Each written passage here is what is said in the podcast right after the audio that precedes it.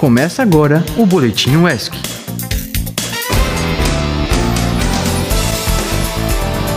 Olá, ouvinte, como você está após esse final de semana? Conseguiu recuperar as energias desse final de semestre? Eu não, eu estou destruído, não aguento mais. Eu sinto muito saudade daquele perfil do Twitter que falava quanto faltava para acabar o semestre. Eu sou João Pedro da Costa e está começando mais uma edição do Boletim UESC. Olha, da Costa, só sei que eu fiquei adiantando os trabalhos da UESC, que triste, viu? Mas pelo menos está acabando. Eu sou Débora Moura e hoje é um dia muito importante. Dia 20 de novembro, dia da consciência negra. Exatamente. O Dia da Consciência Negra é uma data que nos permite resgatar e valorizar a história das pessoas pretas. E também a data serve para discutir os problemas estruturais da nossa sociedade que são relacionados com o racismo.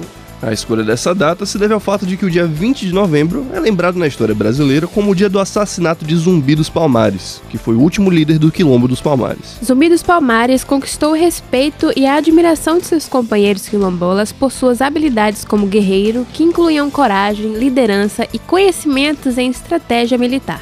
O Zumbi dos Palmares lutou pela liberdade de culto e religião, assim como o fim da escravidão colonial no Brasil, e por isso tornou-se o maior símbolo da luta pela liberdade dos negros na história brasileira. O Dia da Consciência Negra é para abrir espaço para discutir sobre o racismo de forma aberta. Claro que esse é apenas um ponto de partida, já que para sermos uma sociedade antirracista não basta combater e discutir o racismo em apenas uma data, mas sim todos os dias do ano. É, exatamente. E seguindo essa linha, nossa equipe esteve no evento do Dia da Consciência Negra da Escola Estadual do Salobrinho e conversamos com Herbson Cardoso, diretor da escola, sobre o assunto. Pode rodar a matéria. Estamos em novembro, mês escolhido para a reflexão da consciência negra.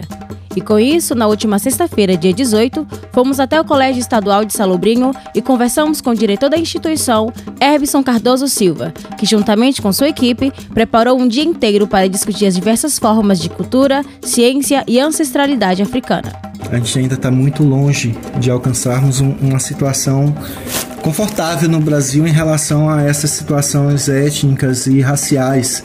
O Brasil é um país ainda que mata muito, e mata muito pretos, mata muito mulheres, mata muito gays. Então, quando a gente traz esses temas, a gente começa a discutir com os professores e pensar numa temática. Esse ano a gente pensou numa trilogia, na verdade, vai ser um, três anos, é um projeto para três anos. Esse ano a gente se debruça sobre África e africanidades. Ano que vem a gente vai trabalhar com os escravismos e as formas de resistências a esses processos de escravização do povo preto. E a partir de 2025 a gente trata sobre a questão do pós-abolição e todos os processos de discriminação racial que passam a ter então. Os processos é, estão muito entranhados na alma do brasileiro, né? Então, por conta disso que a gente precisa trazer esses temas. E por que trazer junto com a Feira de Ciências? É, primeiro porque a gente precisa quebrar aquele preconceito de que ciências são as ciências exatas. A gente precisa trazer as feiras de ciências, elas envolvem todo o saber sistematizado nas diversas disciplinas. Então as humanidades, as linguagens e também as exatas fazem parte de um, de um projeto de ciências em que você aborda situações, problemas todas as salas, todas as temáticas, elas partiram de uma problemática e os meninos foram pensando em retratar essa problemática e apresentar soluções para ela, mas pensando sempre numa imagem positiva de África. Ele fala sobre a importância de discutir a cultura enquanto conhecimento e formação sociocultural. Uma coisa que a gente sempre discutiu foi que está caindo uma folclorização da cultura preta, né? Então você bota um menino dançando pérola negra, nada contra, gosto muito da música, mas eu fiz. Eu coloco um desfile de, de beleza negra e não faço uma discussão sobre o que é a estética africana, a estética do cabelo, da pintura, dos trajes, das cores e cada significado disso. Então a gente quis mostrar que esse saber popular, esse saber ancestral que a África tem é, e que não é peça de museu, né? Tá no presente, no cotidiano. Então esses saberes e a importância central que a África teve ao longo da história, né? Que a gente tem uma imagem de África muito do, do imperial, da escravização e do imperialismo e todas as consequências de que vieram depois disso, que são as guerras civis e tal. Toda a pobreza, a miséria, a fome e tal.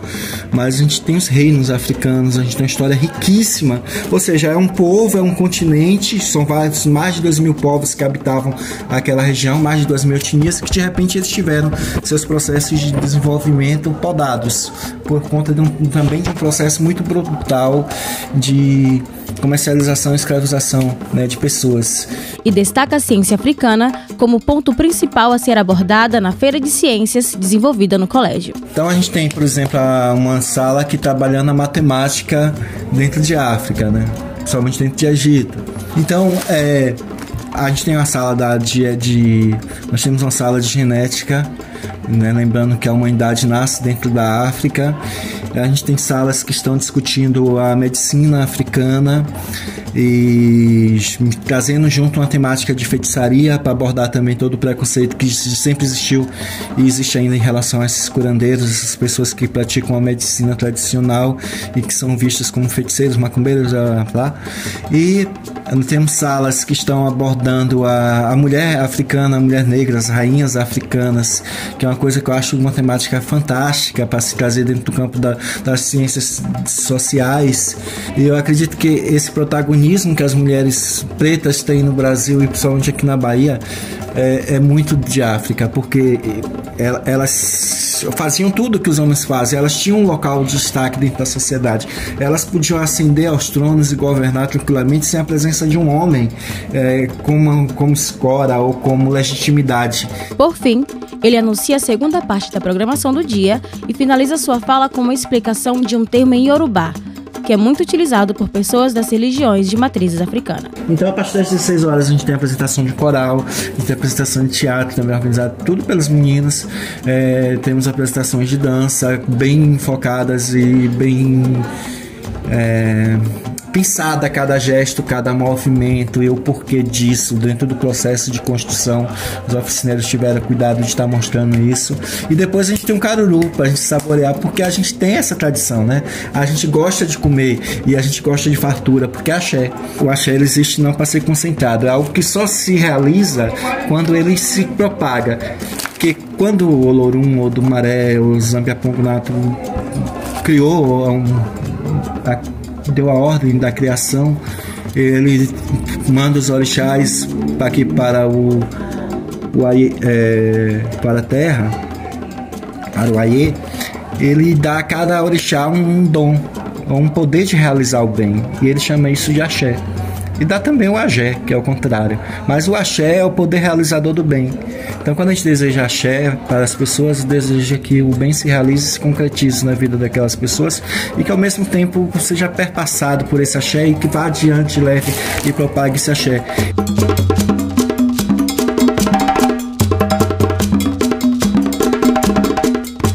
Produção e reportagem por Kelmane Fernandes, captação sonora de Luiz Reis e Kelmane Fernandes, edição de Jordano Sofiati e orientação de Eliana Albuquerque e Priscila Schecker.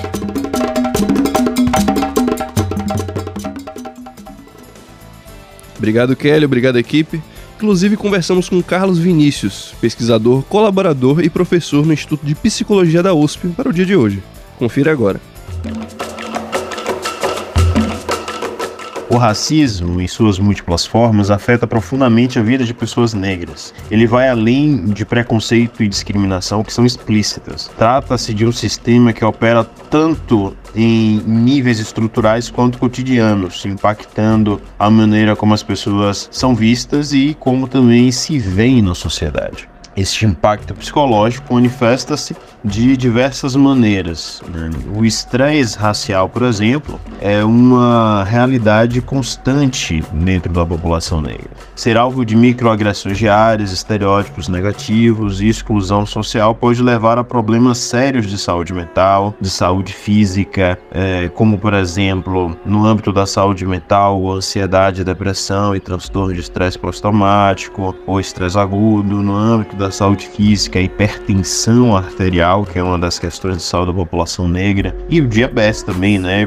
Pelo cotidiano, pela cotidiana vivência do estresse. Além disso, o estresse afeta a autoestima e a identidade racial. É, crescer e viver em uma sociedade onde a cor da, da pele é frequentemente associada a ideias negativas pode levar a uma internalização dessas visões, prejudicando a imagem que a pessoa negra tem sobre si mesma. Mas apesar desses desafios, também é preciso e é possível encontrar força, especialmente na conscientização étnico-racial, no letramento étnico-racial, entendendo quais são o que, que significa racismo, o que, que significa preconceito, discriminação, diferenciar cada uma delas, o que é estereótipo né? Uh, e reconhecer a valorização e a riqueza da cultura afro-brasileira e a cultura africana, né? sua história, luta, conquistas e fortalecer essa identidade né? social, uh, bem como as potencialidades, os desejos de cada um, né? enquanto população negra, né? enquanto pessoas também individuais.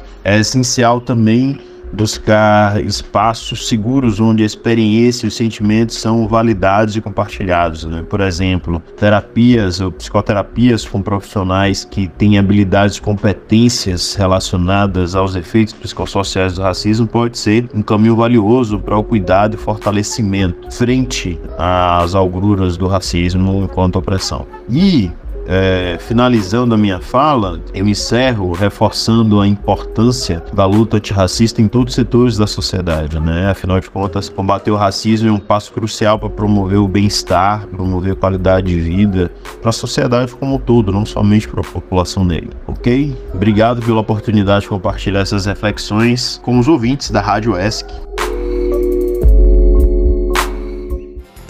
Obrigado, equipe, e Carlos Vinícius por contar um pouco sobre o assunto para os nossos ouvintes. E também nossa equipe conversou com Adélia Sampaio, a primeira cineasta negra do Brasil a dirigir um longa-metragem. Roda aí a matéria, editor. Neste 20 de novembro, no Dia da Consciência Negra, a Rádio ESC entrevistou a Dália Sampaio, cineasta considerada a primeira mulher negra do Brasil a dirigir um longa-metragem. Denominado Amor Maldito, o longa enfrentou dificuldades para ser lançado, assim como nos conta Adélia. Preto não vende. Fiquei irada, ameacei a imprensa e foi assim sanado. Quando saiu a lista dos projetos financiados, o nosso era o menor orçamento. Mas a gente conseguiu realizar o filme, porque somos um monte de preto no comando. Ao ser questionada sobre sua percepção quanto à presença de pessoas pretas no audiovisual, a cineasta relata sua experiência como produtora do filme Parceiros da Aventura em 1980. Quando verifico hoje imagens de pretos vendendo produto na TV, vejo vejo que avançamos. Eu e José Medeiros demos entrada na Embrafilme no filme Parceiros da Aventura em 1980, com um elenco de 80% de atores negros. Dias depois recebo um convite para ir à Embrafilme. Lá o funcionário me aconselhou a realizar, a reduzir o número de atores pretos, porque na cabeça dele, preto não vendia. Em seguida, a Dália conta sua perspectiva quanto ao cenário brasileiro atual no que diz respeito a financiamento de filmes de pessoas pretas. Depois de inúmeras tentativas de apagamento a meus trabalhos, a minha pessoa, percebi que deixar os filmes, meus filmes no YouTube, é a comprovação de que existo como cineasta. Na verdade, é isso. Por fim, é necessário refletirmos sobre a invisibilização de Adélia Sampaio enquanto cineasta negra, além de salientarmos seu pioneirismo dentro do cinema nacional. Valorizar as obras de Adélia é não tolerar que nossas narrativas sejam apagadas ao longo da história. Acho que o governo não olha em direção a financiar filme. E fico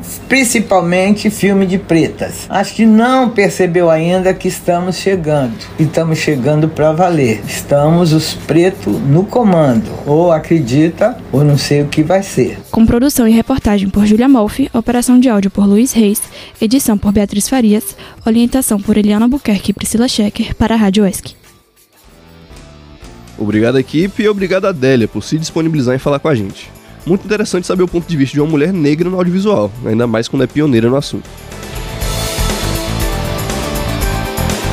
E agora vamos para as principais notícias do dia? É, só se for agora. Porra, cadê Iguinho uma hora dessa pra falar da Taylor, da loirinha?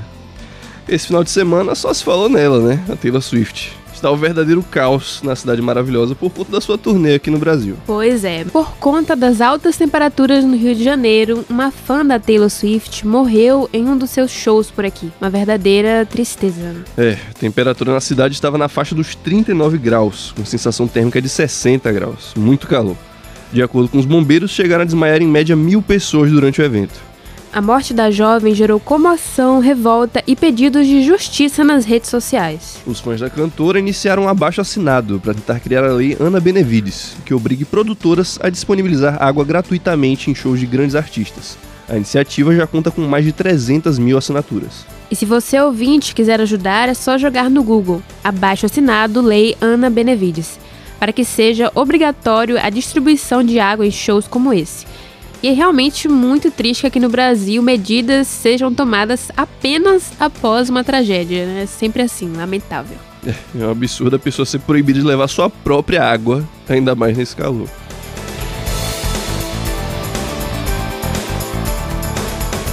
E nesse final de semana aconteceu um caso de transfobia no mar aberto está rolando um vídeo nas redes sociais de três mulheres trans que foram agredidas com chutes e socos pelo suposto segurança do bar. As vítimas foram na polícia para prestar o boletim de ocorrência e o suposto segurança seria policial militar. que absurdo. Espero que medidas sejam tomadas e que o acusado responda pelo crime.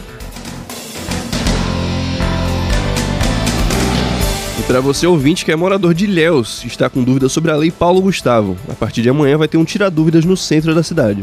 Para explicar sobre o edital, a Secretaria de Cultura, a Secult, vai promover encontros com os artistas da região para um momento de orientação sobre o preenchimento do cadastro e sobre as documentações necessárias. E vai acontecer amanhã, dia 21, para as categorias Capoeira, Música e Teatro, das 14 até as 15 horas, na sala de reunião da Secult, na rua Jorge Amado, número 39, no centro. Também na quarta-feira, dia 22, no mesmo horário, será para a categoria de Artes Plásticas, Artesanato, Culturas Populares e Literatura. E na quinta-feira, dia 23, para a categoria do Audiovisual. E na sexta, dia 24, nas demais áreas. O horário também será das 14 até as 15 horas na sala de reunião da Secult. Você aí que vai se inscrever, presta atenção nos documentos, parceiro. Porque eu já sofri na mão da, da Secult, é, é, é barriga. Uma boa sorte.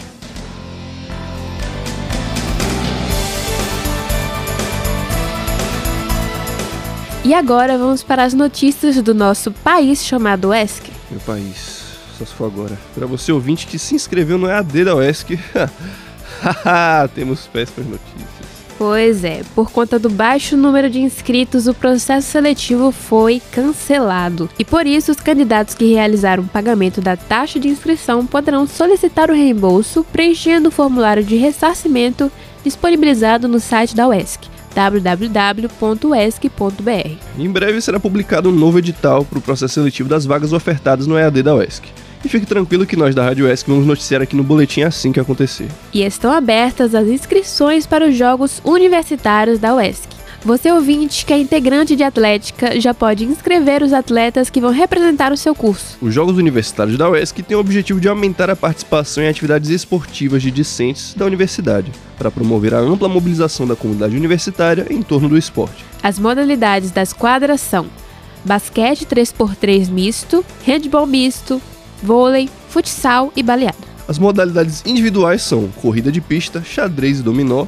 E no esportes, olha só, o jogo League of Legends, pior do que drogas pesadas. LOLzinho aí, um salve pra Bruno Samuel. E se você ouvinte ficou interessado no assunto e quer saber mais, é só acessar o Instagram, arroba LPUESC. E lá vamos nós, atenção você ouvinte que é estudante e recebe auxílio permanência. Os estudantes do perfil Moradia, vinculados ao programa Mais Futuro, que apresentaram declaração de necessidade de mudança no ato da inscrição e que não possuem o comprovante de residência atual no site Mais Futuro, agora devem enviar o comprovante de residência atual. O comprovante deve estar emitido nos últimos três meses e necessita ser enviado o mais rápido possível para e-mail, ass_estudantil.esc.br.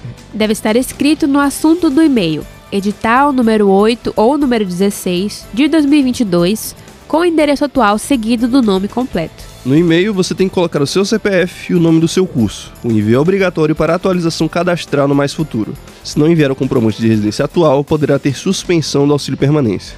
e pode ser utilizado como comprovante de residência, as contas de água, luz, gás ou telefone dos últimos três meses. Mas caso o comprovante de residência esteja em nome de terceiros, olha só, isso é importante, deverá estar acompanhado do modelo de declaração de residência, no anexo 5, que esteja preenchido e assinado com cópia de documento oficial, com RG e CPF dos declarantes, com carimbo de confere com original ou autenticado em cartório.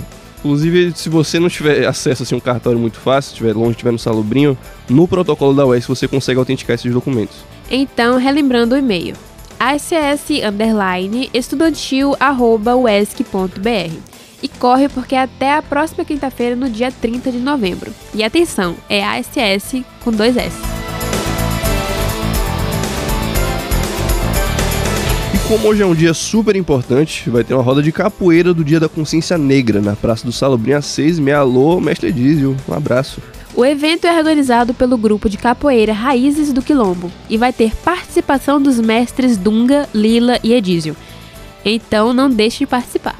E também para esse dia de conscientização, nós da Rádio ESC preparamos uma dramatização do conto As Mãos dos Pretos, do escritor Luiz Bernardo Roana, que vai ao ar agora mesmo depois do boletim. Mas caso você ouvinte esteja ouvindo o Boletim ESC pela sua plataforma de podcast, fique tranquilo, porque vamos colocar o especial na plataforma. Então não tem desculpa para você não ouvir. É isso, ouvinte. O Boletim ESC de hoje fica por aqui, mas não se preocupe porque amanhã tem mais. Se você quiser ouvir de novo alguma matéria deste boletim ou outras edições do programa, é só procurar por Rádio ESC nas principais plataformas de streaming. Para nos ouvir ao vivo, você já sabe, é só baixar nosso aplicativo na Play Store ou o aplicativo Radiosnet na Apple Store e buscar por Rádio ESC. E se você tem alguma sugestão de pauta ou quer divulgar alguma coisa aqui, é só mandar e-mail para produção.radioesc.gmail.com Não se esquece de seguir a gente no Instagram, hein? O arroba Rádio ESC. Obrigado, ouvinte, pela companhia e até amanhã.